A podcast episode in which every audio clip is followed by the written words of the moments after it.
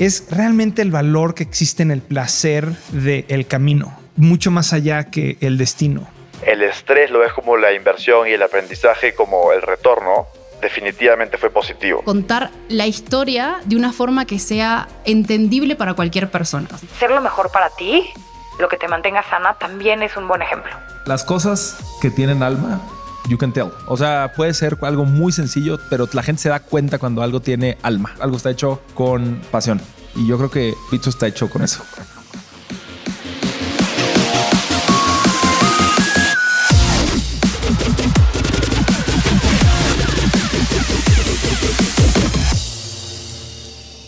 Hola, hola, hola. Soy tu host, Robbie J. Fry. Y este es otro episodio of The Fry Show.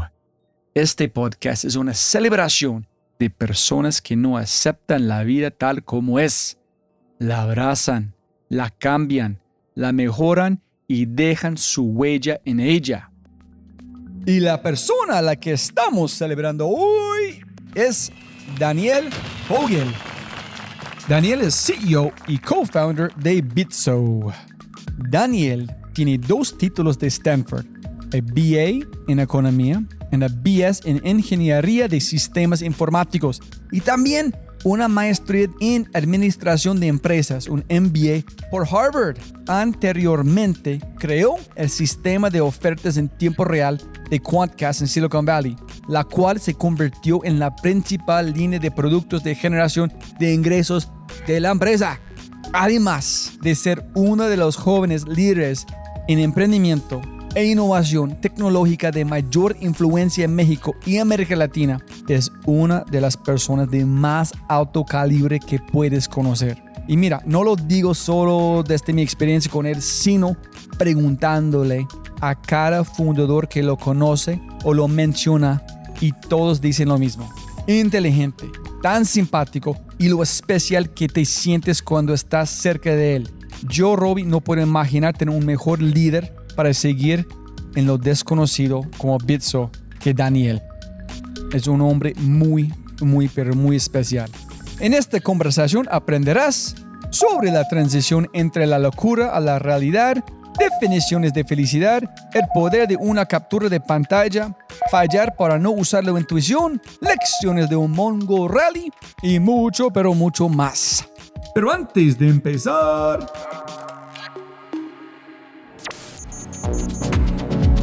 No olvides visitar thefryshow.com para los links al newsletter y más. Y por favor, por favor, por favor, si amas el podcast, comparte el episodio en tus redes sociales. Deja una reseña en Spotify o tu player favorito y cuenta al mundo que The Fry Show es número uno. Y si no es así, castígame con tus comentarios para mejorar. Con ese dicho, te presento episodio 219 con el CEO y co-founder de Bitso, el alucinante Daniel Fogel.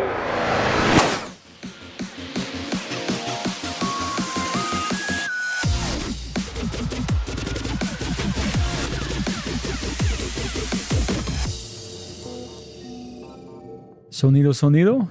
Sonido, sonido. Listo, Daniel. Siempre ganamos plata, no más tiempo. Gracias por su tiempo. Daniel Fogel, La Venganza.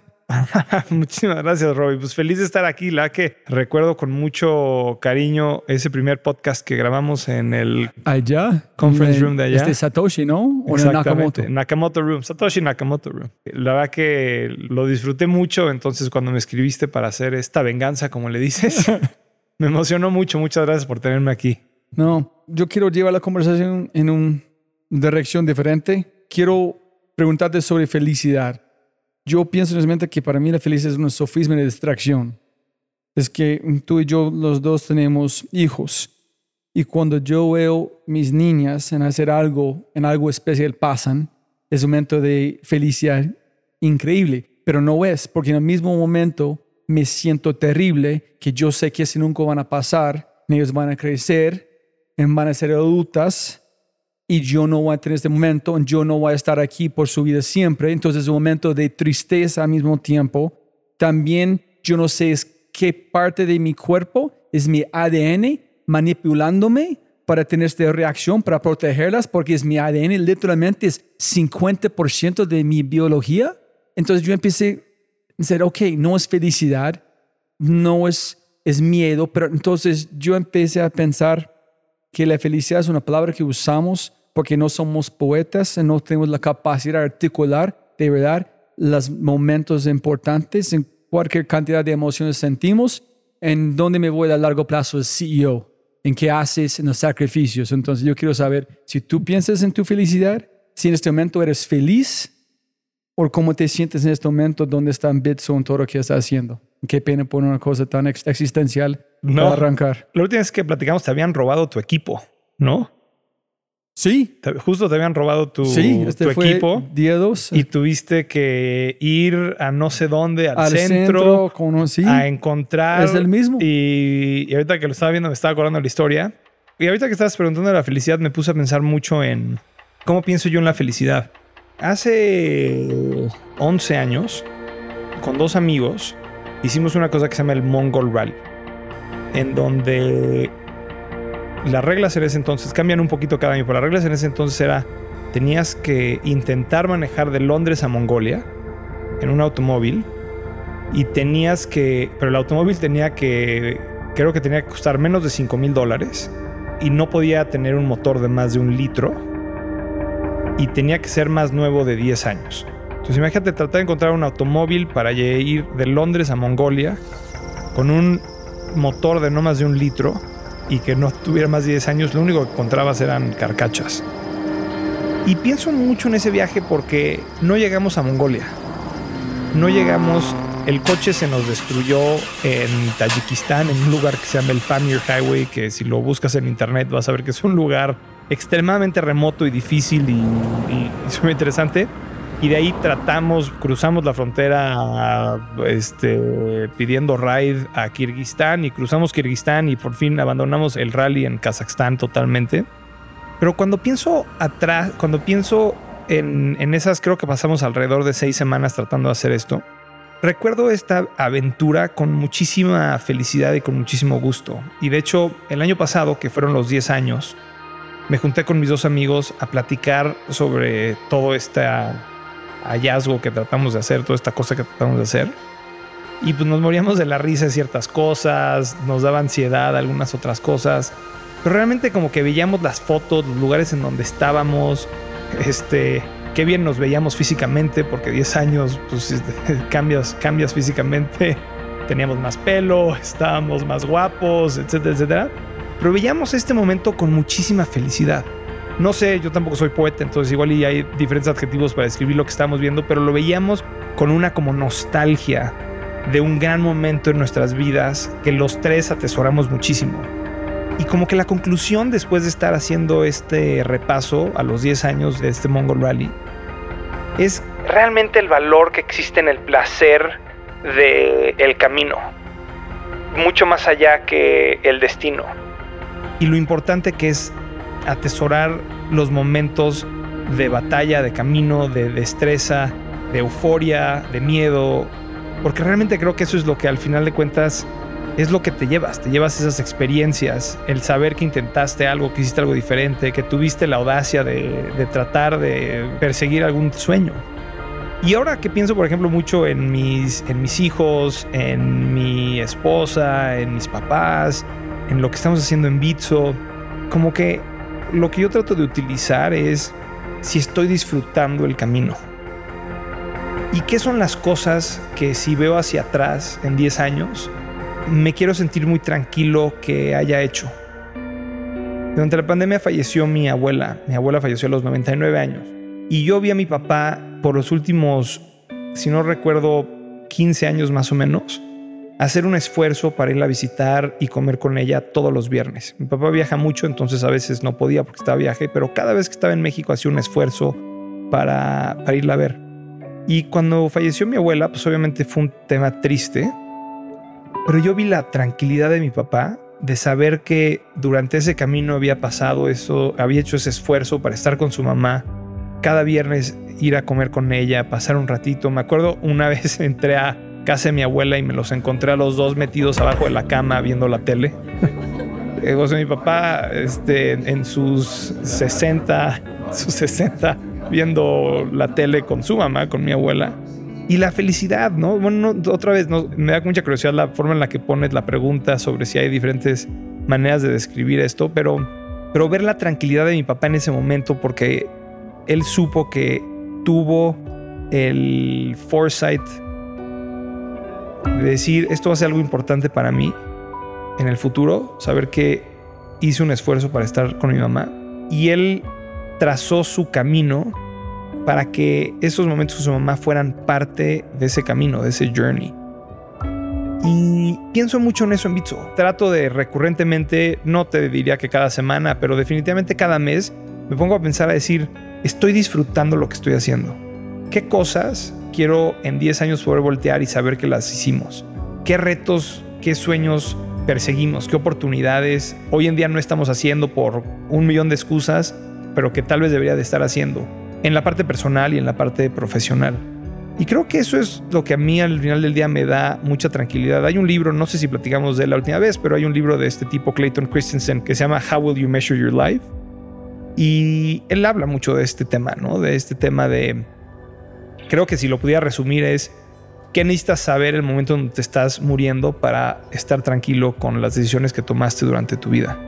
Y trato de pensar mucho en ese framework y estar evaluando si lo que estoy haciendo de manera recurrente es algo que me voy a sentir orgulloso, me voy a sentir tranquilo, me voy a sentir emocionado, voy a sentir nostalgia, pero voy a estar tranquilo porque las hice. Y creo que por lo menos así es como yo pienso en, el tema de la felicidad. Y te diría que estoy bastante tranquilo. Siempre, cada vez que hago esta revisión, hay muchas áreas de oportunidad, muchas cosas que quisiera cambiar. Pero ese momento de self-reflection, de reflexión, te da esa oportunidad de tal vez iterar cositas chiquitas. Y mucho de esto tiene que ver con las relaciones, ¿no? Creo que mucha gente habla de... Hay este famoso Harvard Study que siguieron a esta generación de personas por mucho tiempo y, como que trataban de evaluar qué era lo que le daba la felicidad a la gente y se dan cuenta que al final de cuentas son las relaciones y que las relaciones es una de las cosas que tiene más impacto en la capacidad de alguien de ser quote unquote feliz en una edad más grande y creo que como que pienso mucho en eso, cuáles son las personas que realmente me importan y cuáles son las personas con las que quiero pasar más tiempo en mi, en mi vida. Y entonces es un, ese es por ejemplo uno de los self-reflections que a veces pasa. Y ahorita yo estoy viviendo en Sao Paulo, pero ahorita estoy en la Ciudad de México por algunas semanas. Y parte de eso es este añoramiento de querer estar cerca de mis papás, querer estar cerca de mis hermanos, de mis sobrinos, de mis sobrinas y de toda la gente de Bitso, que pues la verdad que no toda la gente, porque mucha gente está en Sao Paulo, como Analía, pero toda esta gente que pues está en México y que ya no tengo la oportunidad de ver en una manera tan recurrente como antes solía. Cuando tuviste su papá con su abuela mirando tele y algo, es felicidad, es tranquilidad, es presencia. Hay un señor, se llama Don Alfredo, que es el chico que arma una eh, cadena de pollos, como de vender pollo en Colombia. Increíble. El hermano es un filósofo me dijo que el problema con la cultura en ese momento es que la gente no entiende que la felicidad es de largo plazo. La gente está buscando cortos dosis de felicidad. En este no es cómo puedes obtenerlo. Tú tienes que sacrificar un cantidad de cosas para algo que es más allá. Es como tu papá haciendo es como él está ganando la oportunidad de ser feliz a través de unas acciones. En cuando tú estás allá, estás muy consciente que ese es el momento que no van a tener mucho más. So, yo me imagino que su papá también está viviendo un poquito de tristeza al mismo tiempo de felicidad. Yo no sé, estoy imaginando si están, ok, wow, qué lindo, pero al mismo tiempo, cuanto más visitas, cuanto más comidas que voy a tener. En donde me voy es, cuando tú y yo platicamos por Zoom, tú dijiste que fue muy duro toda la parte del unicornio, la plata, de crecimiento.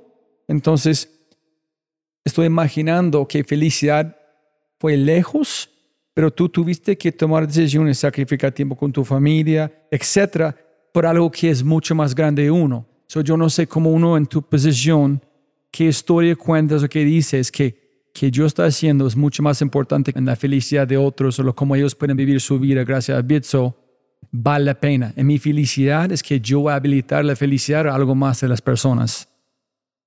O sea, creo que, no, estoy seguro, Robbie, pero creo que lo que estás diciendo es, todo tiene un costo, todo tiene un trade-off, 100%. Entonces, y al final de cuentas, como que uno de los recursos más preciados y más limitados que tenemos es nuestro tiempo. Entonces cada cosa que estar hablando ahorita contigo tiene un trade-off. No estoy platicando con Bon que vino de visita. Todo tiene un trade-off 100%. Pero yo creo que, o sea, la manera en la que por lo menos yo racionalizo todo esto es tratando de entender si desde un punto de vista completamente egocéntrico, si estoy disfrutando el camino. O sea, si estoy disfrutando cómo es que estoy pasando este tiempo. Y cuáles son los trade-offs que estoy haciendo. Y me siento tranquilo con los trade-offs que estoy haciendo. O sea, es, trabajo muchísimo. Ayer me fui a acostar a las 3 y media de la mañana y me levanté a las 8 y pues horas de sueño. Trato de no hacerlo recurrentemente, pero pues ayer se necesitaba porque esta semana viene varias personas del equipo de Bitso y hay muchas cosas que preparar y había muchas cosas que hacer, etcétera, etcétera. Quiero vivir mi vida durmiendo cuatro horas y media todos los días. Pues no, no lo puedes sustain. Pero puedes hacer ese trade-off en ese momento. Tal vez cortoplacista y con un tal vez impacto cortoplacista. Pero creo que lo que ahí, o sea, la parte que ahí yo te, I would challenge es esa parte del largo plazo. O sea, cuando tú haces esa reflexión, si yo estuviera haciendo la reflexión al final de mes y diciendo, híjole, esto de Bitso no hace sentido, extraño estar con mi esposa o quiero estar con mis hijos o quiero pasar más tiempo con mi papá, etcétera, pues yo creo que no podría estar haciendo el sacrificio de, acostarme un día a las 3 de la mañana para seguir echando esta empresa hacia adelante. Creo que lo que me pasa a mí es que a final del mes, cuando volteo a ver y digo, estoy contento con lo que hice los últimos 30 días, siempre van a haber cositas de oportunidad, pero en general me siento muy emocionado porque creo que lo que estamos haciendo es súper importante, súper relevante. Como bien dices, creo que puede tener un impacto altísimo. Ya está teniendo un impacto bien alto. Hay muchísima gente que subsiste gracias a Bitso, reciben sus pagos ahí, hacen, o sea, mucha gente tiene sus ahorros metidos en la plataforma, etcétera, etcétera. Hay como todo el tema de remesas que estamos haciendo que está ayudando a muchísimas personas. Entonces, como que ya hay ese impacto que creo que buscamos. Cuando empiezas una empresa, pues creo que lo empiezas porque crees que vas a crear algún tipo de impacto. Y creo que estoy tranquilo con los trade-offs y creo que el juego, o sea, el reto más que el juego, se vuelve cómo le hago para sentirme balanceado con estas cosas en mi vida y que de repente, en completo, esté muy contento con el journey que estoy llevando. Y yo creo que tienes razón. O sea, 100% hay sacrificios. Hay más horas que podría estar jugando con Mico. Hay más comidas que podría estar teniendo más presente con mi esposa. Hay más tiempo que podría pasar con mis hermanos. Pero creo que si, por ejemplo, yo agarraría y voltearía mi vida y haría el balance de tiempo que sea más hacia allá, creo que sentiría un vacío porque creo que no estaría sintiendo que estoy cumpliendo la misión de vida que creo que tengo con crecer esta empresa y llevar y crecer el impacto y lograr que hagamos lo que queremos hacer con el público mexicano. Entonces, no es un tema de que, oye, como estoy haciendo esto, ahora tengo toda una nostalgia o una tristeza de que no puedo hacer todas estas otras cosas. Yo creo que es al revés. Yo creo que es encontrar cuáles son las cosas en donde quieres ser extremadamente rígido y que no quieres comprometer, pero luego saber cómo estás pasando tu tiempo para que cuando acabe, para que cuando voltees hacia atrás estés súper contento con, con, las decisiones que tomaste, específicamente de cómo pasaste tu tiempo, porque creo que eso es lo que you just never get back. Regresando al tema del Mongol Rally, pues sí, yo tomé un sacrificio, yo me fui de mi trabajo por seis semanas y media y en ese momento estaba trabajando en San Francisco y yo no sabía si iba a regresar, iba a tener chama o no iba a tener chama. Digo, traté de arreglarlo todo con mi jefe, etcétera, etcétera. Pero en ese momento en mi vida dije, esto es algo que nunca voy a poder volver a hacer. Y tengo muchísimas ganas de hacerlo. Y me preparé para poder trabajar muchísimo antes de eso e irme. Y cuando regresé, ahí estaba mi lugar mi computadora que nadie había tocado por seis semanas y media y regresé al mismito trabajo que estaba haciendo antes con una actividad en medio que creo que me dio muchísimas lecciones de vida y que si hoy en día no lo hubiera hecho creo que estaría volteando para atrás viendo las fotos de mis dos cuates que sí lo hubieran hecho diciendo me perdí una oportunidad de lograr esto por trabajar en un poquito más de código para hacer que esta cosa funcione un poquito más. Entonces, creo que todo es balance, ¿no? Hmm, no sé a veces yo me encanta pensar en la tristeza como motivador de hacer cosas más grandes que yo sé, estoy aquí. Mi hija, ¿dónde vas a México? ¿Por qué? ¿Cuánto, ¿Por qué tanto tiempo? O no, voy a platicar con gente increíble. Es muy importante, pero yo sé que no estoy allá. Pero usted piensa, ok, cada minuto aquí debo intentar usar y utilizar la mejor, en usar esta tristeza como una forma de volverme mejor. Y la razón, Dani, qué pena para ir en ese lado es ¿qué estoy haciendo? Hay sacrificios porque vale la pena. Está bien pensar en tu ego a veces, porque si no, puede tener este vacío gigante. En ese es un dolor mucho más grande en con este peor papá, peor esposo, etc. Creo que es from The Notes from Underground de Dostoyevsky, que habla de este concepto de cuando te duelen los dientes. Y habla de o sea, del dolor, o sea, este dolor punzante cuando tienes una caries, cuando tienes algo en el diente y que es un, te come tu vida, ¿no? No puedes hacer nada más que pensar en el diente que te anda duele, duele, duele y es horrible.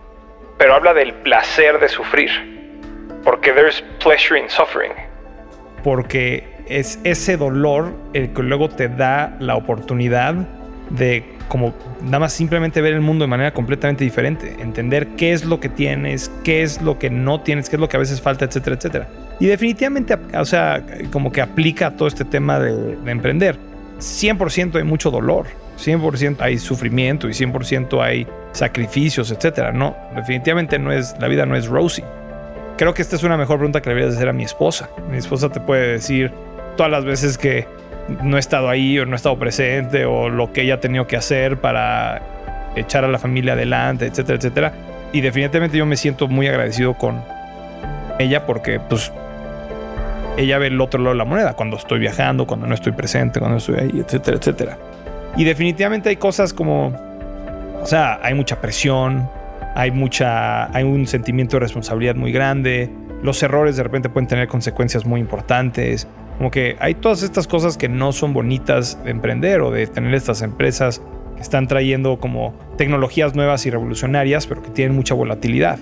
Y eso es un reto definitivamente muy grande. Definitivamente te puedo decir que ese dolor y ese sufrimiento 100% puede ser un motivador enorme. Te voy a dar un ejemplo. Nosotros tuvimos que hacer una reducción de personal este año. De repente crecimos demasiado, los mercados se voltearon, tuvimos que hacer una, tuvimos que dejar algunas personas increíbles este, del equipo. Yo me subí a, una conversación, a comentarle a un grupo de personas que los estamos sacando y tomé una, un screenshot este, de esas personas. Y lo tengo como background de mi computador. Porque quiero acordarme del error que hicimos cuando básicamente dejamos, o sea, crecimos muy rápido y cómo cambió el mundo de cripto tan rápido y yo no tuve el foresight de decir, tal vez se va a repetir lo que pasó en 2017-2018, que ya lo habíamos visto. Y me duele cada vez que voy a mi desktop a buscar un file o algo así porque veo esta imagen, pero es un motivador para mí, es un reminder para mí de las consecuencias que pueden tener nuestras acciones y un motivador para mí de estar muchísimo más presente y estar pensando muchísimo más acutely y agresivamente sobre lo que estamos haciendo como empresas. Entonces definitivamente o sea, creo que tiene razón que el dolor y el sufrimiento pueden ser un impulsador de, y un motivador importante para, para hacer las cosas. Pero no bullshit, tú tienes la screenshot de las personas en su portátil y fue, pero ¿cómo vas a predecir el mercado cambiar tan radical? No, maybe I'm, o sea, maybe I'm being too harsh on myself, pero o sea, no solamente es un reminder de ese tiempo, es un reminder de que tenemos una escala como empresa en donde todo lo que hacemos tiene consecuencias y hacia las dos direcciones, ¿no? Pueden tener consecuencias increíbles y hacer como las cosas que estamos súper orgullosos, como lo que te decía de remesas, de darle a la gente un método de ahorro, de pago, etcétera, pero que también puede tener consecuencias negativas para las personas. Es, un sentimiento de responsabilidad. Hay una historia que la gente le gusta contar, pero no estoy un súper fan que es, no sé, hay un, un pescador en el mar allá pescando, un, un chico llega, dice, ¿qué estás haciendo? No, pescando, bla, bla. Arthur es muy bueno porque no compras un barco. No porque un barco, porque ya tú puedes como pescar más, pero porque es, tú puedes tener un flote de barcos. mi papá me contaba esa historia, me decía, está un tipo tirado en la playa tomando el sol y llega un businessman y le dice, ¿qué haces? Estoy tirado el sol y ¿por qué? Nada más, y dice, ¿por qué no te pones a trabajar? ¿Y para qué? Pues y todo el camino y luego le dice el tipo, bueno, ¿y para qué quiero hacer todo eso? ¿Para qué quiero crear una empresa y emplear a miles de personas? Y dice, bueno, luego te puedes venir a tomar unas vacaciones y tirarte a la playa a, descansar. Y dice, pues, ¿qué crees que estoy haciendo ahorita? Pero para este, para mí es faltando el punto. Esa no es la idea. La idea es hacer más grande en apoyar miles. O sea, y creo que aquí llegas un poquito, si nos volvemos a meter a los temas existenciales, Uno de los libros que creo que también me gusta mucho es este Man's Search for Meaning de, de Viktor Frankl. Sí, eso es. Yo no, no creo, yo tengo que buscar si hablan de felicidad, pero yo no creo que nunca hablan de eso. Hablan de tengo un- algo más que quiero hacer y vale la pena sobrevivir. Exactamente. La lección es eso, ¿no? Que la gente que sobrevivía era la gente que tenía un propósito para sobrevivir, una razón por sobrevivir, que querían ver a un hermano, que querían volver, a, etcétera, etcétera. Y eso es lo que les daba meaning. Y cuando perdían ese sentido, ese meaning of life, pues entonces era cuando they faded away, ¿no? Y definitivamente me siento increíblemente suertudo con que todo este tema de Bitcoin y cripto y Bitso ha sido como un immense source of meaning for me. Porque realmente creo que podemos cambiar la manera en la que el mundo funciona.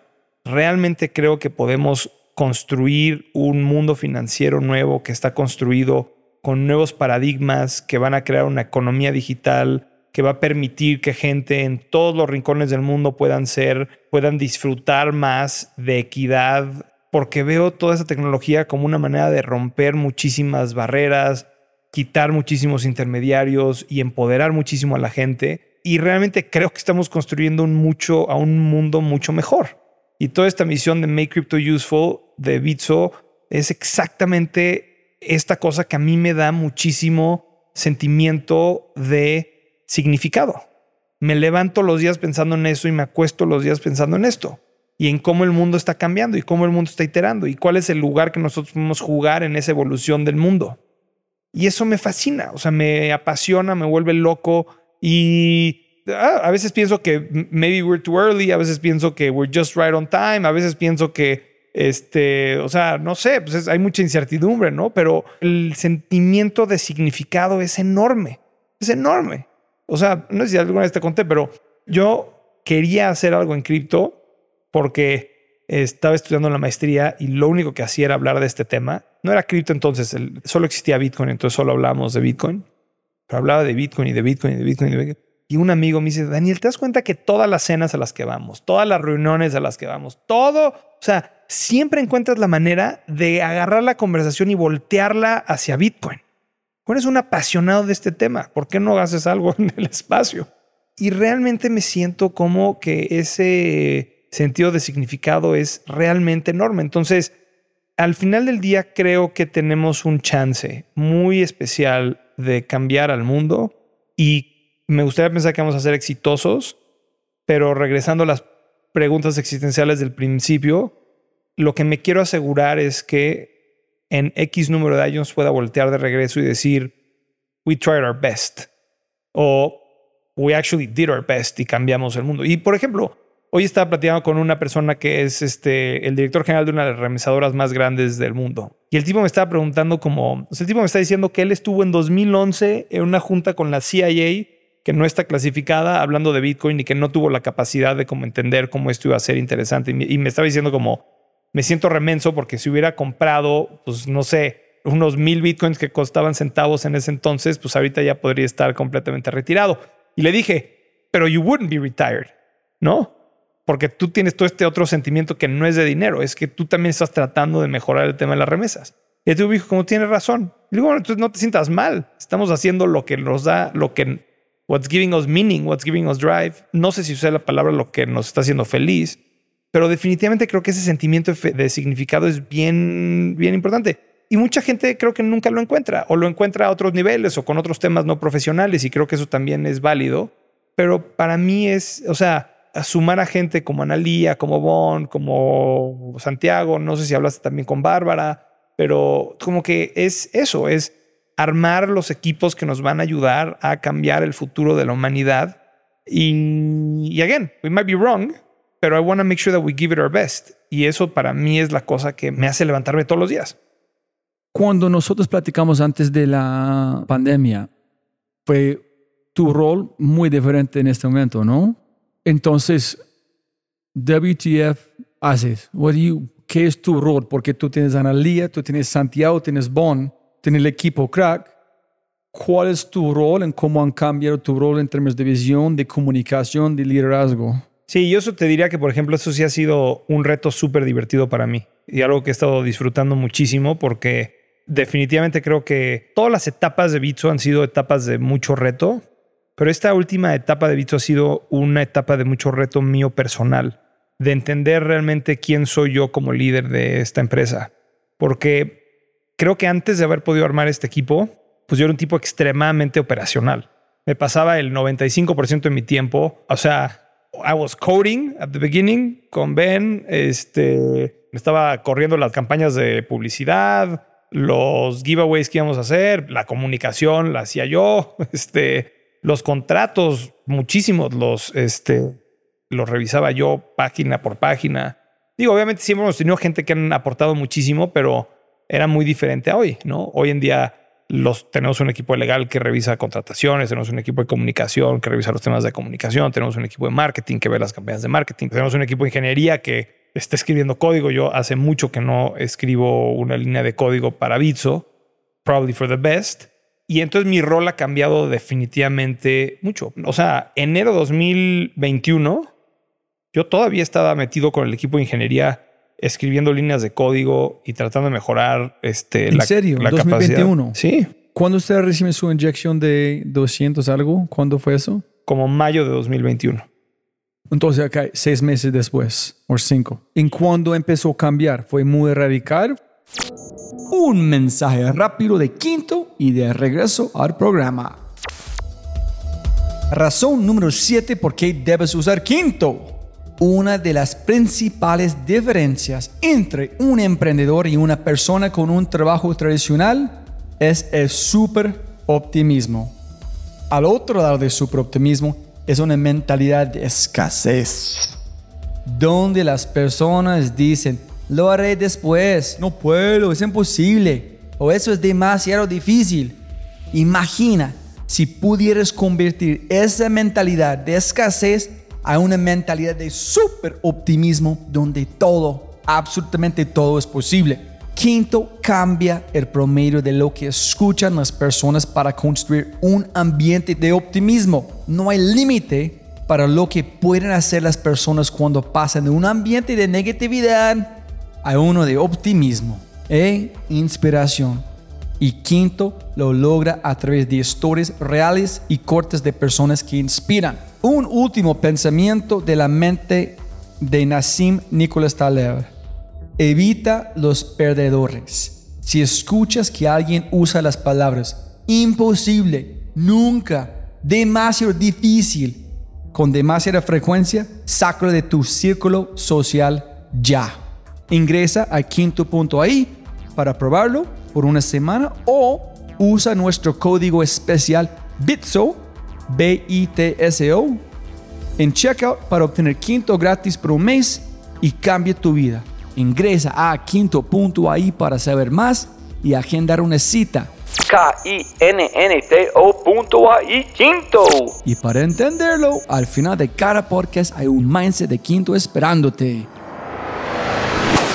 Bueno, hay, yo te diría que enero 2021 es una anomalía, ¿no? O sea, pero tuvimos un problema, bueno, no es un problema, tuvimos, la plataforma empezó a crecer tantísimo, los clientes empezaron a crecer, la transacción empezó a crecer a tanto nivel que nuestros sistemas se estaban saturando, entonces era all hands on deck. Y ahí todavía yo sentía que tenía muy buen comando del code base y de los sistemas como para poder contribuir. Hoy en día no. Hoy en día creo que el equipo de ingeniería, ellos ya no tengo ese conocimiento íntimo de los sistemas. Ha cambiado muchísimo todo en el último año y medio, año, nueve meses. Pero lo que te diría que entonces mi rol ha cambiado muchísimo. Porque entonces ahora mi rol se vuelve muchísimo más sobre un rol de alineación, un rol de, bueno, primero un rol de visión y de estrategia y luego un rol de cultura. ¿Cuál es la cultura de la empresa y cómo la estamos viendo y cómo la estamos codificando y cómo la estamos comunicando? Y luego un rol también de que la gente entienda por qué esto es importante. Entonces ahora hicimos, el equipo de Analia hizo un survey interno, completamente interno a la compañía. Oye, ¿cuáles son los temas que les gustaría tocar dentro? Tenemos un company meeting, un all hands todas las semanas. Y a mí me sorprendió ver la cantidad de gente que quería escucharme a mí hablar sobre los temas de la industria. Y como que me he dado cuenta lo importante que es eso, porque antes cuando éramos una empresa mucho más chiquita, Pues yo me sentaba a comer aquí y les platicaba a todos en la comida qué era lo que estaba viendo, cómo estamos viendo. Ahora de repente hay tanta gente que pues esos espacios ya no se crean, ya no, ya no existen. Y de repente la gente se ha sentido un poco desconectada de como qué está pasando realmente en la industria, qué, cuál es nuestro rol, etcétera. Y como que me gustó mucho ver que la gente añora ese espacio conmigo donde les cuento un poquito sobre qué estoy viendo, qué está pasando, qué está en mi cabeza, por qué pienso que esto es relevante, por qué me emociona, por qué me da miedo, por qué, etcétera, etcétera. Y como que estos momentos de como comunicación interna son importantes. Y obviamente creo que otro rol muy importante es todo el rol externo el de contar la historia de Bitso, por qué somos importantes, darle, pensar muchísimo en los clientes, cómo le estamos agregando valor a los clientes, ser muchísimo más visionario en la parte de producto, mucho más como un champion de nuestros clientes. Y entonces como que el rol definitivamente ha evolucionado y ha sido retador para mí, pero lo he disfrutado muchísimo. Y lo que yo te diría es que como que tú puedes tener un all-star team, pero si ese all-star team no está alineado, no está apuntando al mismo lugar, no tienen una visión común de a dónde es donde quieren llegar y cómo quieren llegar, te causa muchísima disrupción. Y lo hemos visto en Bitso. O sea, nos ha pasado y hasta nos sigue pasando porque alinear a, 600 y tantas personas no es fácil. Es una cosa de estarlo haciendo semana con semana, semana con semana, día con día, etcétera, etcétera. Y encuentras cositas que están on the margins que tienes que estar controlando en una manera recurrente. Por ejemplo, el de la semana pasada, pues yo hablé un periodo un poquito más largo de lo normal y conté un poquito sobre, otra vez, un poquito de la historia de cripto, qué está pasando, qué está interesante, etc. Estamos hablando de, en este caso estamos hablando de Ethereum, que está haciendo uno de las actualizaciones más interesantes a su protocolo. Y entonces le estaba comentando por qué creía yo que esto era importante o relevante. Pero la verdad que el equipo también ha hecho un sinfín de otras cosas. Hemos empezado, por ejemplo, a, codificar la historia de Bitso y la contamos ahora hacia adentro y tenemos, la tenemos escrita en un portal en donde nuestro equipo puede entrar a leerla y verla y entender pues, cuál fue el génesis de esta empresa, cuáles son los productos, qué son las cosas que nos emocionan, cuál es nuestra estrategia hacia adelante. O sea, hay un tema de como comunicación interna y también externa, pero lo estoy enfocando un poquito más interno porque yo diría que hoy en día mi cabeza está en cómo mejoramos muchísimo la ejecución de la empresa para darle valor a nuestros clientes. Entonces como que estoy tal vez hablando un poquito más internamente, aunque hay una parte externa como esto que estamos haciendo, que es muy importante, pero ahí hay toda una serie de personas que están ayudando muchísimo a que la gente entienda nuestra razón de ser y por qué nos merecemos un espacio hoy en día en los libros de historia, o más bien, como todas las cosas que tenemos que hacer todavía para realmente merecernos ese espacio en los libros de historia. Y si por la gente escuchando de Bitso, ¿cuál es tu razón de ser? Si tú puedes decir a ellos, yo sé cómo make crypto useful, pero si tú puedes pintar una, foto con más detallitas, ¿cuál es esta foto? Porque pues, como me impactó mucho cuando tú contaste la historia en Silicon Valley, este chico quiere enviar plata en el costo, oye, dame un poquito más para no... Este fue, ok, yo entiendo. ¿La historia han cambiado? ¿Es más grande? ¿Es más importante? ¿Es la misma historia? O han cambiado con tu visión más grande? Mira, o sea, la historia que yo te conté de la persona que quería mandar el dinero a su hija en México, Julio, esa es una historia que es parte de como el génesis de Bitso, ¿no? Entonces, yo diría que eso no necesariamente ha cambiado. Lo que te diría que ha cambiado es cómo pensamos en el futuro, porque el mundo no es estático, el mundo se está cambiando todo el tiempo y hay nuevas cosas que aprendemos, nuevas oportunidades que vemos y nuevas cosas que probamos que o sí funcionaron o no funcionaron. Entonces, hacia adelante y creo que como que la estrategia que estamos tratando de hacer, lo que estamos tratando de lograr tal vez en el mediano y corto plazo, eso siempre está iterando y cambiando. La visión de largo plazo de Make Crypto Useful, de traer esta nueva tecnología que está revolucionando la manera en la que la gente interactúa con su dinero, con sistemas de coordinación, etc como que toda esa parte grandísima de que creemos que estamos viviendo fundamentalmente un cambio en cómo va a funcionar el mundo, yo diría que eso es bastante similar, o sea, pero esa historia siempre ha sido relativamente ambigua, o sea, Make Crypto Useful es un never ending mission, ¿no? When, ¿Cuándo sabes que you've made crypto useful, no? Pues hay muchas cositas que puedes utilizar, pues hoy en día ya hay billions o miles de millones de dólares que van de Estados Unidos a México y que se transfieren a través de nuestra plataforma. Eso es algo bastante útil y nos sentimos muy emocionados, pero creemos que esto es el tip del iceberg de las cosas que queremos lograr. Creo que, o sea, lo que siempre pensamos en Bitso es, ¿qué son las cosas que tenemos que hacer para ser exitosos en crear este impacto que queremos tener? Y luego somos muchísimo más prácticos con qué significa eso a nivel de ejecución. Te digo esto nada más porque hoy en día pensamos que tener esta visión deliberadamente ambigua es algo bueno porque es algo que nunca va a acabar, pero eh, igual es algo que nos damos cuenta en algunos meses que es confuso para la gente y que tenemos que ser muchísimo más específicos y que entonces igual hay que refinarlo o afinarlo un poquito más. Y creo que eso es parte del DNA de Bitso.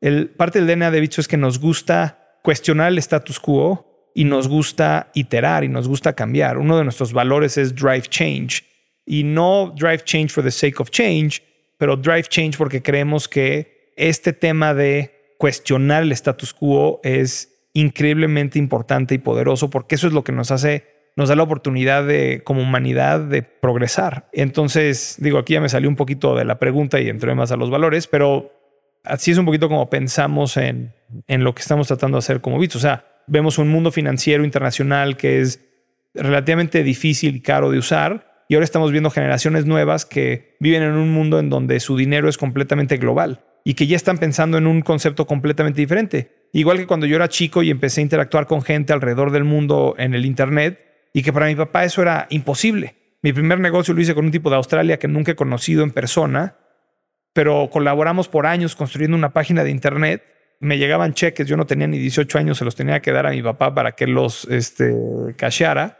Y me decía, ¿de dónde te llega este dinero? Bueno, pues de este proyecto que ando haciendo. ¿Y con quién lo estás haciendo? Pues con ese tipo de Australia. ¿Y dónde lo conociste? Pues en el Internet. Y para mí, mi papá, eso era como rarísimo, ¿no? Hoy en día creo que estas historias las escuchas todo el tiempo. Todo, hay gente que produce música, que está en diferentes partes del mundo, gente que colabora en proyectos grandísimos en todas partes del mundo. Bitso en sí, la empresa es remota y muchísima gente este, vive muy lejos de cualquier otro bitsonauta, como nos llamamos, pero existe esta posibilidad importante de nada más repensar. Y lo que estamos viendo es eso, las generaciones nuevas están pensando en su dinero como un dinero completamente global y borderless. Y creo que cuando ellos ven y ven un billete es como, qué forma de dinero tan anticuada, de la misma manera que tal vez yo veía las revistas que llegaban a mi casa y decía estas cosas van a dejar de existir en algún punto porque ahora todo el contenido es mucho más dinámico y es online. Mi papá decía, pero a mí me fascina leer la revista que me llega y todavía creo que mi papá lo hace. Entonces estas cosas probablemente van a tener un espacio por mucho tiempo, pero es indudable que ahora muchísimo más contenido se consume online que impreso. ¿Tú crees que todavía tú eres este hombre irrazonable como hablamos o tú crees que es menos? Sí, es interesante porque tiene que ver con, yo creo que la definición de qué significa ser irracional. Y es una súper buena pregunta. Por ejemplo, siempre decimos que mucha gente nos dice como, oye, bueno, ustedes son como este exchange centralizado y si son realmente exitosos y todo se vuelve descentralizado, entonces como que pues there's no reason for being the Bitso. Y como nuestro modelo de negocio debería de dejar de existir porque ya todo es descentralizado y ya no hay la necesidad de estos centralized entities, ¿no? Y siempre decimos como, bueno, Hoy en día jugamos un rol súper importante porque el mundo no es descentralizado, en que estamos ayudándole al mundo a que brinque a, este, a esta nueva economía digital. Pero definitivamente, si somos súper exitosos como industria, o sea, el modelo de negocio actual de Bitso tiene que evolucionar de manera impresionante. Y es otra vez, how do we come again como the unreasonable man? Pero convertirse en el estándar después no está bien. Decir la plataforma de todo en menos irrazonable porque ahorita necesitamos regulaciones, necesitamos gente usando. Para hacer esto tenemos que ser menos locos en el sentido de es burocracia de el selección. Claro, o sea, definitivamente como que gran parte de nuestro éxito ha sido que hemos aprendido a navegar los temas importantes regulatorios, a todos los temas de prevención del lavado de dinero, todos los temas de debida diligencia cliente, todas estas cosas, pero hemos tratado de encontrar un buen puente entre lo que es aceptable para las instituciones que hoy en día regulan nuestras leyes, etcétera, etcétera, y ayudar a que el mundo brinque a esta nueva tecnología. Creo que de hecho eso ha sido gran parte de nuestro secreto, es saber navegar estos dos mundos muy bien. Y definitivamente, pues hay cosas que nosotros dudamos si es la manera correcta como humanidad de hacer, pero pues las leyes existen así por a veces porque no habían pensado en cripto. ¿No? Ahorita hay un tema en cripto súper interesante con un tema que OFAC acaba de sancionar y que ahora se está volviendo un caos en el mundo de cripto porque las leyes de OFAC. ¿Qué es OFAC? OFAC es el Office of Foreign Asset Control o algo así. Don't quote me, pero es algo, es algo así. OFAC es básicamente sanciona a ciertos individuos o a ciertas instituciones en el mundo en donde se ha determinado que como hay un alto nivel de financiamiento del terrorismo o, money laundering, etcétera, etcétera. Es como que hay muy poquitas cosas o personas o entidades que están sanctioned by OFAC. Pero OFAC agarró y sancionó una cosita en cripto. Y OFAC dice, si tú has interactuado con un OFAC sanctioned entity, entonces you are in deep shit. Y entonces todos los bancos, entidades como Bitso, etcétera, etcétera, pues todo mundo tiene sus listas de OFAC y checamos a todos nuestros clientes contra estas listas de OFAC, etcétera, etcétera. Es como the no-fly list, pero para interacciones. For financial system, for financial services. Como the no-fly list for financial services. De fiat currency en cripto, igual. Bueno, entonces antes no existía en cripto porque pues, OFAC wasn't looking at crypto, pero now they're looking at crypto. Ya habían hecho cosas de cripto hace algunos años, pero ahorita sancionaron un contrato inteligente. Y el problema que está pasando es que un tipo agarró y dijo, bueno, ok, y le mandó dinero a Jimmy Fallon, le mandó dinero a Shaquille O'Neal, le mandó dinero. Y las reglas de OFAC dicen, si tú has interactuado con un OFAC sanctioned entity, entonces you are in the breach of law. Shaquille O'Neal no tiene nada que ver con este contrato inteligente que está sancionado, pero agarró la cuenta de Shaquille O'Neal en la red de Ethereum y nada más le mandó dinero. Y entonces ahora la cuenta de Shaquille O'Neal en el crypto space ha interactuado con OFAC. No porque Shaquille O'Neal quisiera, sino porque esta cosa simplemente funciona diferente. En ese significa que las cuentas están bloqueadas o están flagged, en que no puede usar su plata como free assets. Entonces lo que está pasando es que las cuentas de gente como Shaquille O'Neal están siendo flagged en exchanges que dicen, oye, no puedo interactuar contigo porque has interactuado con un OFAC sanctioned entity. O sea, básicamente es, imagínate que OFAC te tiene a alguien sancionado, entonces JP Morgan no le puede abrir una cuenta a esa persona. Porque cuando hace su lista de OFAC, dice esta persona está en mi lista, en mi quote unquote no fly list, que OFAC me dijo. ¿No? JP Morgan, cuando si alguna cuenta de un cliente de ellos va a recibir dinero de un OFAC sanctioned entity, JP Morgan puede frenar esa transacción. ¿no? Y eso es de hecho lo que hacen instituciones financieras. El problema de cripto es que en cripto las transacciones se mandan. Si yo tengo tu cuenta de Ethereum y yo te quiero mandar dinero a ti, no hay nada que tú puedas hacer para prevenir que yo te mande dinero a ti. ¿En serio? Sí, no hay nada. Si yo te quiero mandar dinero a ti en el mundo de Ethereum por cómo funciona la tecnología. ¿Es igual con Bitcoin o solamente Sí, es lo mismito con Bitcoin. Tú puedes enviar, la gente no tiene que aceptar, ya tienen. Sí, la gente solamente es, es, más, ya tengo. Es más, la gente no tiene, no existe el concepto de aceptar en esta tecnología. No existe. Entonces el problema es que pues, todas estas entidades, este tipo que mandó dinero, todas estas entidades no podían no aceptar el dinero. Entonces ahora está habiendo todo un mayhem porque la gente dice como, bueno, es que en el mundo de cripto esto no funciona así. You had a crazy person that went y nada más agarró y le mandó dinero a todas estas personas. Pero no significa que todas estas personas sean malas. Es que nada más este tipo agarró y le mandó dinero a todos estos. Este tipo sabiendo que estas eran las reglas de OFAC, ¿no? Y diciendo, ok, como que ver que esto estuviera pasando, porque es como este tipo agarró y nada más ahora metió en problema a todas estas personas. Todo el punto de esto era lo de el irrational man o el unreasonable man. Y lo que yo te decía es, a veces hay leyes que nosotros vemos que decimos como, bueno, esto no cabe exactamente con esta nueva tecnología. Esta tecnología funciona fundamentalmente diferente. Entonces como que no, no, wait, esto funciona diferente. Y lo que tú estás diciendo es una de las cosas en donde Bitso ha sido muy exitoso es en navegar esta complejidad entre este mundo nuevo y el mundo actual y conectarlos a los dos y hacer sentido de las leyes actuales para permitir que exista esta innovación y este progreso en este nuevo mundo. En este conecta en la segunda parte de este, este dicho. You have to make the, the world conform to the unreasonable man, no la otra forma. Entonces estás apoyando a ellos conformar a tu mundo. Exactamente. Ah, ok. ¿Y cómo es la forma de ejecutar una idea de tu visión. Si me entiendes, es ok, ¿cuánto tiempo demoras en reflexionar entre de ejecutar? ¿Es más importante ejecutar o tú pasas mucho tiempo reflexionando sobre qué quieres hacer y por qué? ¿Cómo alinear en qué secuencia? Yo creo que esa es definitivamente la pregunta más difícil que tenemos en Bitso, porque como estamos como trailblazing y creando un nuevo camino, entonces es difícil saber cuáles son las apuestas que tú puedes hacer hoy en día y que el timing va a ser el correcto, ¿no? Y hay de repente trends dentro de cripto que se nos han escapado y trends dentro de cripto que le hemos atinado perfectamente. Y es difícil entender eso porque es una industria súper, súper, súper dinámica. Pero es bien divertido. Pero yo creo que como un poquito como lo pensamos es decimos, o sea, a ver, ¿cómo se va a ver el mundo en un futuro? Entonces creo que tratamos de agarrar y ni siquiera pensar en si esto es 5 años, 10 años, 20 años, pero ¿cómo se va a ver el mundo en el futuro? dónde va a vivir la liquidez, cuál va a ser el rol de los contratos inteligentes, cuál va a ser el rol de Web3, cuál va a ser como que todas estas, o sea, just imagine the wildest dreams, como cómo se podría ver el mundo. Y luego agarras y dices, bueno, ok, ya tenemos una visión de cómo esto va a cambiar. Y luego agarras y dices, bueno, ¿y ahora cómo se ve el mundo hoy? Bueno, pues se ve muy lejos de donde va a estar. Y luego tratas de ver, bueno, cuáles son las cosas que tienen que ir pasando y empiezas a hacer apuestas con respecto a eso. Entonces empiezas a ver y decir como, bueno, a ver, ¿qué está pasando? Por ejemplo, nosotros sí creemos que en algún momento las cosas se van a volver muchísimo más descentralizadas. Ok, está bien.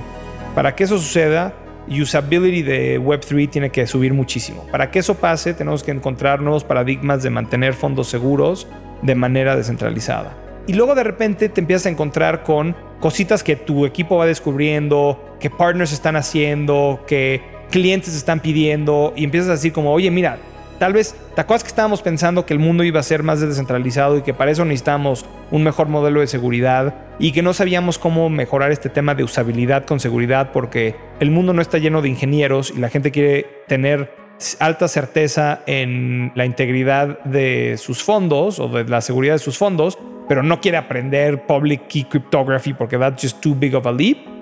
Pero ahora viste esta nueva innovación que están haciendo estos tipos, pues, tal vez esto es exactamente lo que necesitamos para lograr esto, para que luego lograr esto, para luego lograr esto. Y así empiezas a armar un poquito como que tu plan en donde empiezas a conectar tu short term con tu medium term con la visión de larguísimo plazo que tienes.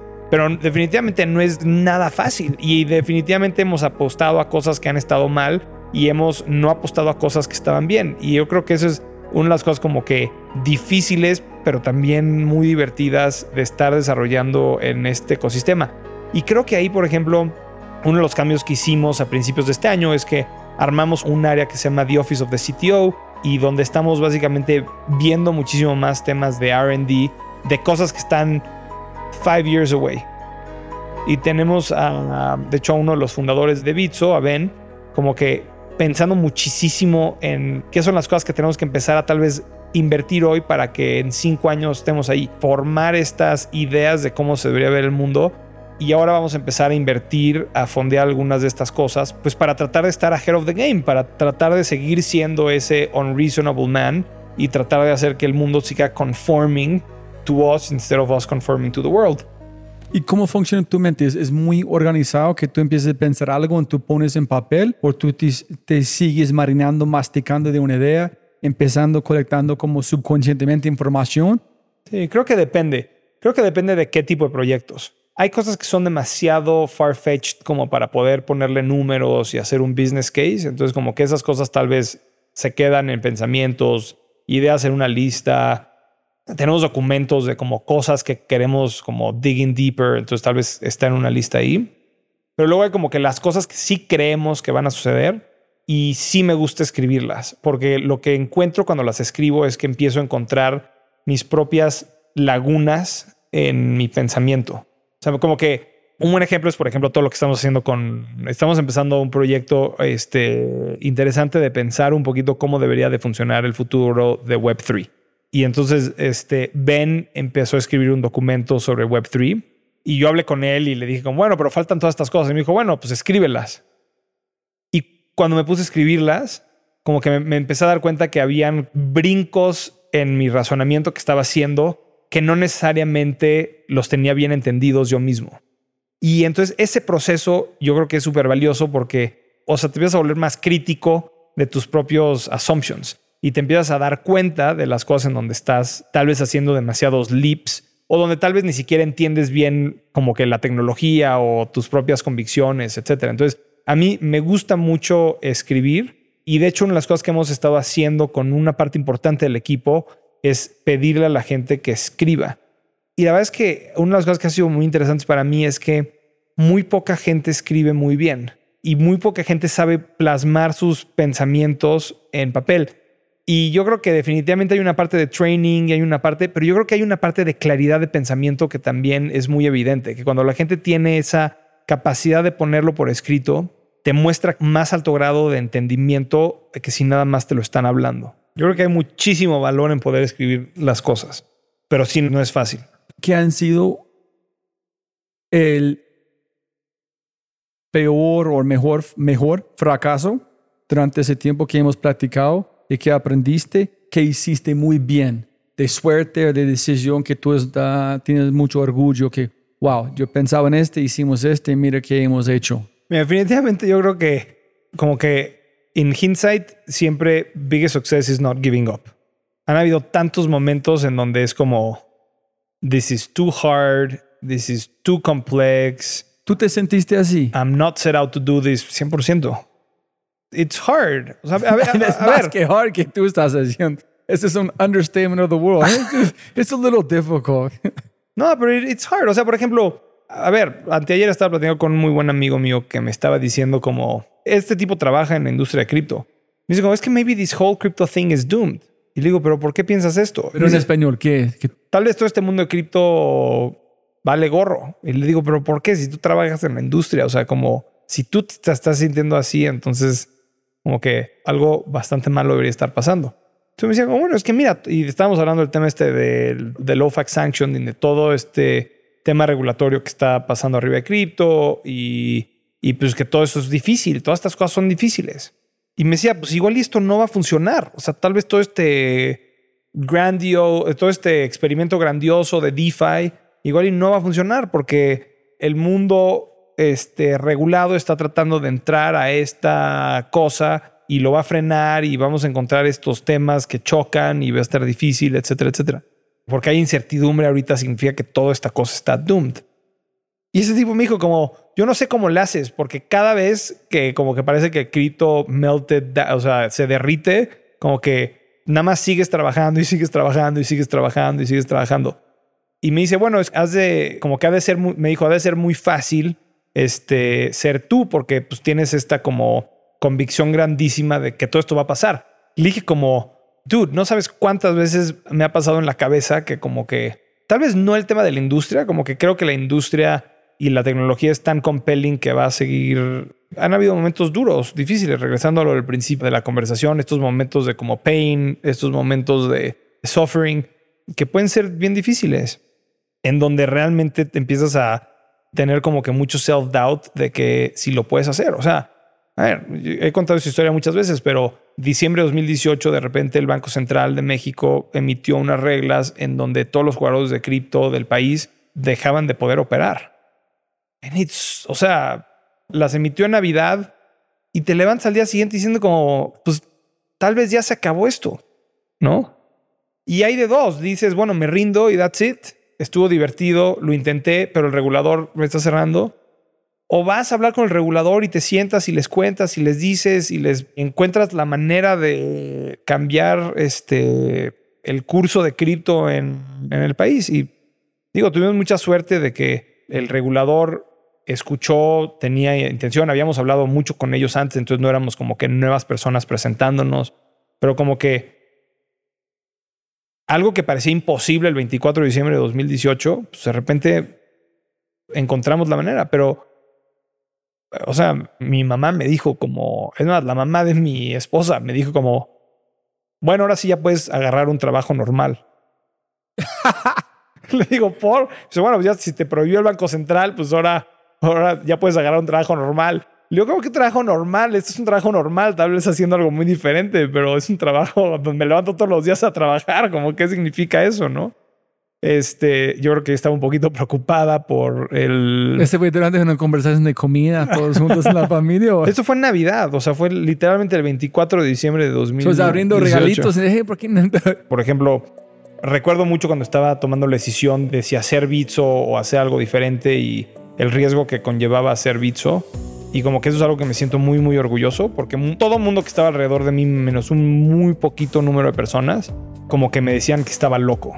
Me decían, estás graduando de una muy buena universidad, con un, un muy buen degree, como vete a trabajar a Facebook, a Google, a Amazon, vete a estas empresas, aprende muchísimo y luego siempre va a haber una oportunidad de negocio, haz algo en 5 o 10 años y como que sí creo que, o sea, eso me costó mucho trabajo porque gente que no, que estoy seguro que lo que querían era lo mejor para mí, no me lo estaban diciendo por ninguna otra razón, querían lo mejor para mí, me estaban tratando de empujar a hacer algo con mucho menos riesgo y sí me siento muy contento con el riesgo que tomé. Y a la gente se le olvida, la verdad, este, como que dicen como, ah, bueno, no importa, este, etcétera, etcétera, pero yo creo que la, la industria de cripto en la región ha tenido y sigue teniendo muchos riesgos muy grandes. Y la verdad que por eso siempre creo que el equipo de Bitso es un equipo de emprendedores, porque el contexto está cambiando todo el tiempo, los retos están cambiando todo el tiempo.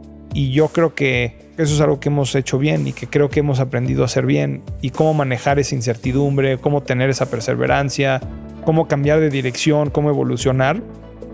Y yo creo que sí, o sea, sí me he sorprendido yo mismo y con el equipo la resiliencia que todos han tenido en este en navegar estas situaciones. Y yo creo que si te cambio la pregunta y te diría como ¿qué sería la cosa que estoy contento que no supe antes de empezar esta empresa?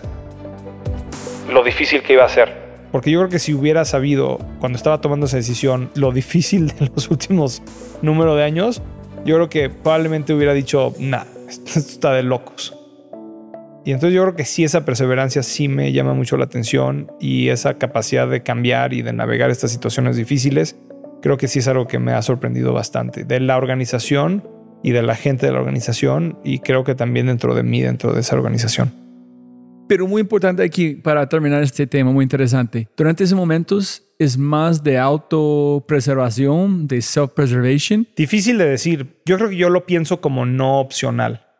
Y creo que regresando a todo el tema del principio es, yo creo que si tiras la toalla como hicimos en México, o sea, si, si te das por vencido, creo que sería una de estas cosas que voltearías en, en algunos años y dirías, me di por vencido demasiado rápido. Debí de haber ido a hablar con el Banco Central, debí de haber tratado de turn it around, debí de haber hecho X, Y o Z. Entonces creo que es como, tú estabas hablando de Amazon, pero una de las cosas que me fascina de Jeff Bezos es este regret minimization framework.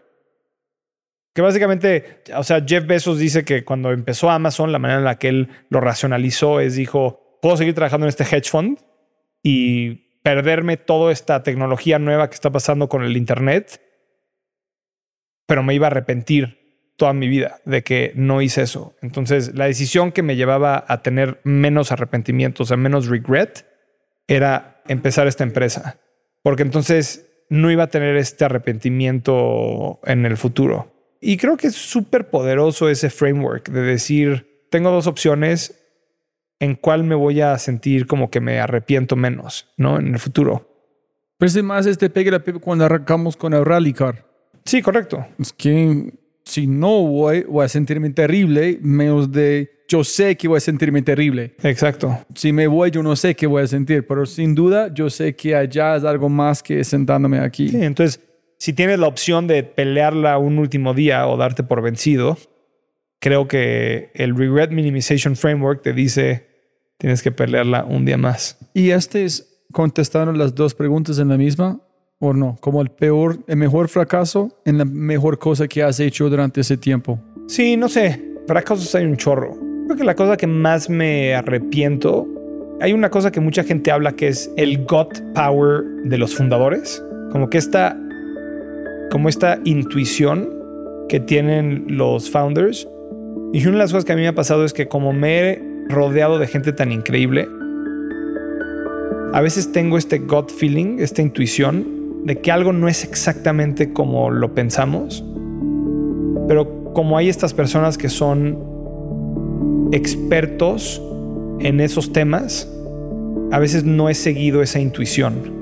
Y ha pasado varias veces que esa intuición estaba en lo correcto y que no tuve como esa perseverancia de seguir adelante, confiar en esa intuición y, y tomar una decisión más basada en intuición y menos basada en datos. Y creo que cuando te hablaba de como que estos últimos dos años han sido súper interesantes para mí por el cambio de rol, creo que esa es una cosa que yo subestimé completamente. Esta gente es súper experta en sus temas y no es que sean malos. Lo que pasa es que no tienen todo el contexto ni de la empresa, ni de la industria, ni del producto, etc. Entonces, como que tener la capacidad de levantar la mano cuando ves algo que igual no, es, no se siente exactamente bien. Y uno de los challenges es que a veces no lo puedes comunicar de la manera más clara con la organización. Entonces la organización agarra y dice como, bueno, pero espérate, ¿por qué estás reaccionando así? mira los datos, mira cómo reaccionaron estas cosas, etcétera, etcétera. Es como que no puedes terminar de decir exactamente como por qué te está molestando algo. Y a veces se quedan así, pero me ha pasado, o sea, yo creo que han habido un par de decisiones en Bitso que como que yo ya sabía que estaban tal vez mal y me hubiera gustado ser más incisivo antes, porque ya tenía este gut feeling de que tal vez esto no estaba como debería de estar. Si pudieras enviar un mensaje a toda América Latina por WhatsApp, un mensaje de audio a todos. ¿Qué mensaje enviarías a todos? Qué buenas preguntas, Robbie. Este... Antes fue la cartelera, pero tuve que cambiar con la pandemia porque nadie está viajando. Y es la mejor pregunta porque es WhatsApp, es Meet Me, es, es, audio, tiene emoción, entonces de suerte es... Esa es una pregunta muy interesante porque creo que la puedes tomar en muchas diferentes direcciones. ¿Se lo van a estar diciendo sus abuelos? Si, si, puede llegar tu abuelo, tu mamá, como tu suegra. Sí. yo creo que mi sueño para América Latina, o sea, la verdad es que yo creo que es un, América Latina es un lugar increíblemente especial, con gente normalmente increíblemente trabajadora, con gente normalmente como que, o sea, especialmente como que en muchos lugares en América Latina ves como que este sentimiento como emprendedor a diferentes niveles, ¿no? O sea, desde el tipo que te está vendiendo los chicles en la calle o que está haciendo el malabarismo, etcétera, etcétera, hasta como ahora pues todas estas empresas súper interesantes como Marcos Galperín, etcétera, etcétera. Pero como que mi esposa es alemana y cuando voy a Alemania yo no siento ese, ese espíritu emprendedor, que lo siento mucho cuando estoy en América Latina como este sentimiento como emprendedor a diferentes niveles. No significa que estás empezando una empresa, pero estás agarrando lo que te dio la vida y encontrando cómo lo amarras para salir adelante de alguna manera.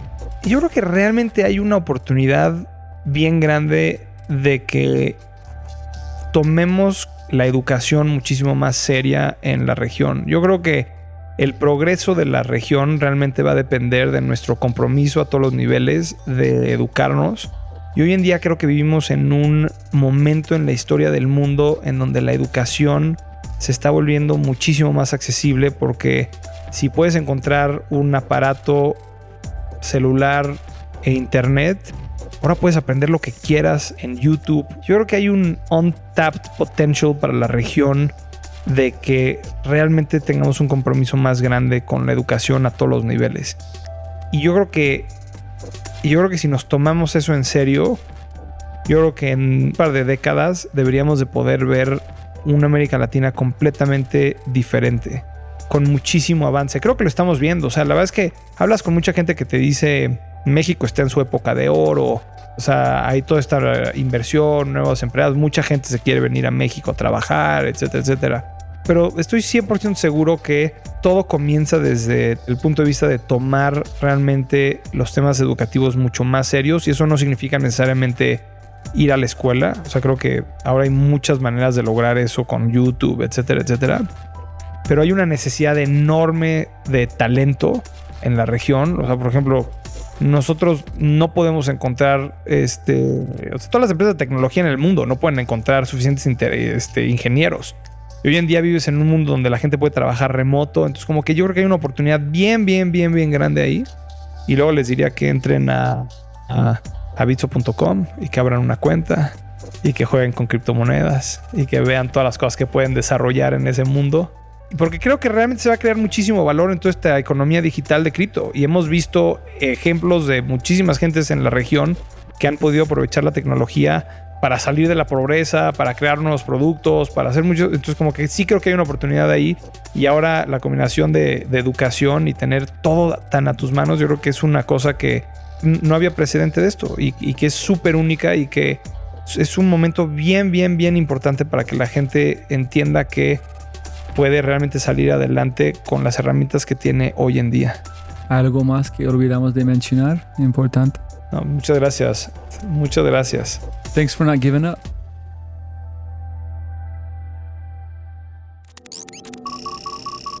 Como siempre, siempre puedes ganar más plata, pero no más tiempo. Muchas gracias por escuchar.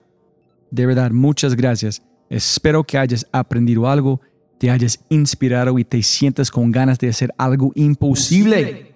No lo olvides, si quieres acceder a los podcasts en vivo cuando los tenemos alrededor de dos o tres al mes, acceso a Quinto y más, puedes tenerlo todo si te conviertes en miembro en thefryshow.com. Y lo más importante, por favor, comparte el episodio y deja una reseña en Spotify o tu player favorito. Aquí está tu mindset de Quinto con el presidente de la Junta Directiva de la organización Equitel, Juan José Piedreita. Hablando del concepto de felicidad es resolver problemas. Enjoy.